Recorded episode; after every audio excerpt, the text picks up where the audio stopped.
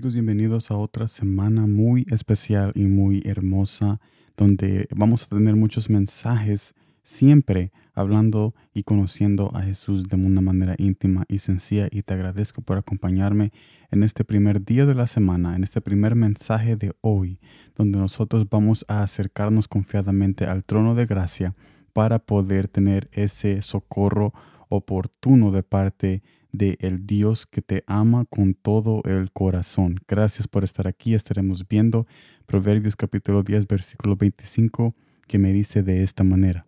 Como pasa el torbellino, así el malo no permanece, mas el justo permanece para siempre. Esto me lleva al primer punto. Jesús a nuestro lado en todo momento nos asegura de las tormentas que tú y yo tenemos en esta vida. Es difícil para nosotros no quejarse en momentos de angustia, pero Jesús en este mensaje nos invita a cultivar una verdad muy especial, muy, o sea, la verdad fundamental para nuestros corazones. Es esa verdad que nos ayuda a reducir las quejas lo más posible, lo más posible.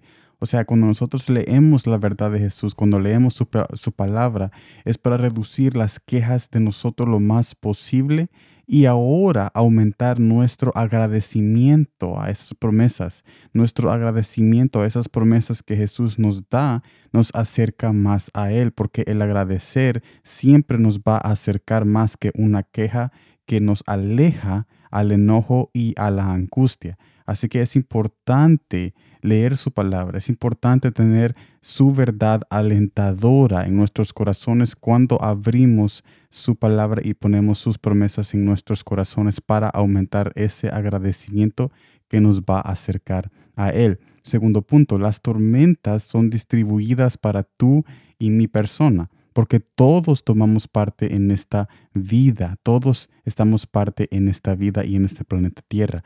Sin embargo, aunque se mira como que es una piscina llena de personas este mundo, sin embargo, hay una diferencia. Hay una diferencia y hay personas que se salen de esa piscina o se salen de ese mar que lleva la angustia y la perdición. Ese, ese mar donde todos están eh, siempre llevándose por las olas de, las cosas que están pasando en el mundo o sus pensamientos y se dejan ir en ese mar y después se ahogan en tristeza y angustia. Pero hay personas como tú y yo que hacemos la diferencia que nos salimos de ese mar, nos salimos de ese río de angustia y nos salimos de esa piscina donde todos están y se están dejando ir. Y esa diferencia es cuando tú tienes a Jesús en tu vida y tienes las promesas en tu corazón que te dicen que no hay tormenta que pueda destruirte. Son esas promesas, son esa verdad, esa, es, esa conversación que tú tienes con Dios, esa oración, esa lectura. Son esas cosas que hacen la diferencia y te pueden ayudar a salir de ese mar de angustia. A pesar de que todos están ahí, Dios te está diciendo en este mensaje de que tú puedes salir de esa similitud o puedes salir de ese redil donde todos van por la moda, todos van por el camino de la sociedad y lo que el mundo dice. No, tú puedes tener un camino diferente, un camino donde no hay tormenta que pueda destruirte, pero es necesario tener a Jesús en tu corazón. Tercer y último punto, Jesús tampoco nos dice en este texto que nos vamos a, que no vamos a perder cosas en el camino. Si notan, Él hace énfasis en nosotros, o sea que su enfoque es en nosotros y nos asegura que nosotros no vamos a perdernos, pero está en tú y yo si tenemos a Jesús en nuestras vidas, quien nos prometió esta verdad crucial.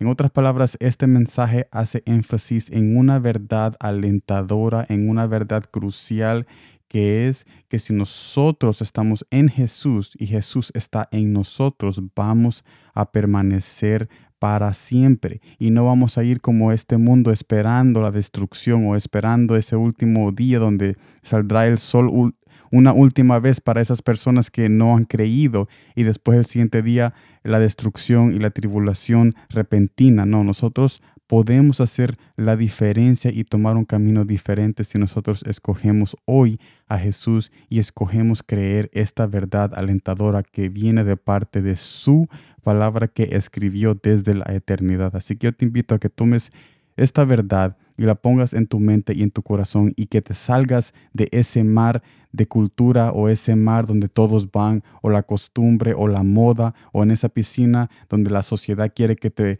metas y que te quedes ahí como todos los demás. No, tú puedes ser diferente, tú puedes ser una persona diferente, tú puedes ser una persona que tenga esa vida eterna y un Jesús, un Dios en tu corazón que puede que puede enseñarte de que las cosas de este mundo son pasajeras, pero si tú estás en Él, tú puedes permanecer para siempre. Así que yo te invito a que sigas adelante, que tomes esta verdad y esta invitación en este mensaje a que sigas descubriendo a Jesús en la intimidad, en oración, en lectura y la asistencia de la iglesia y sigas adelante confiando de que Dios tiene siempre el control sobre tu corazón y tu familia. Gracias por estar aquí, nos vemos en la próxima y como siempre, gracias por el tiempo.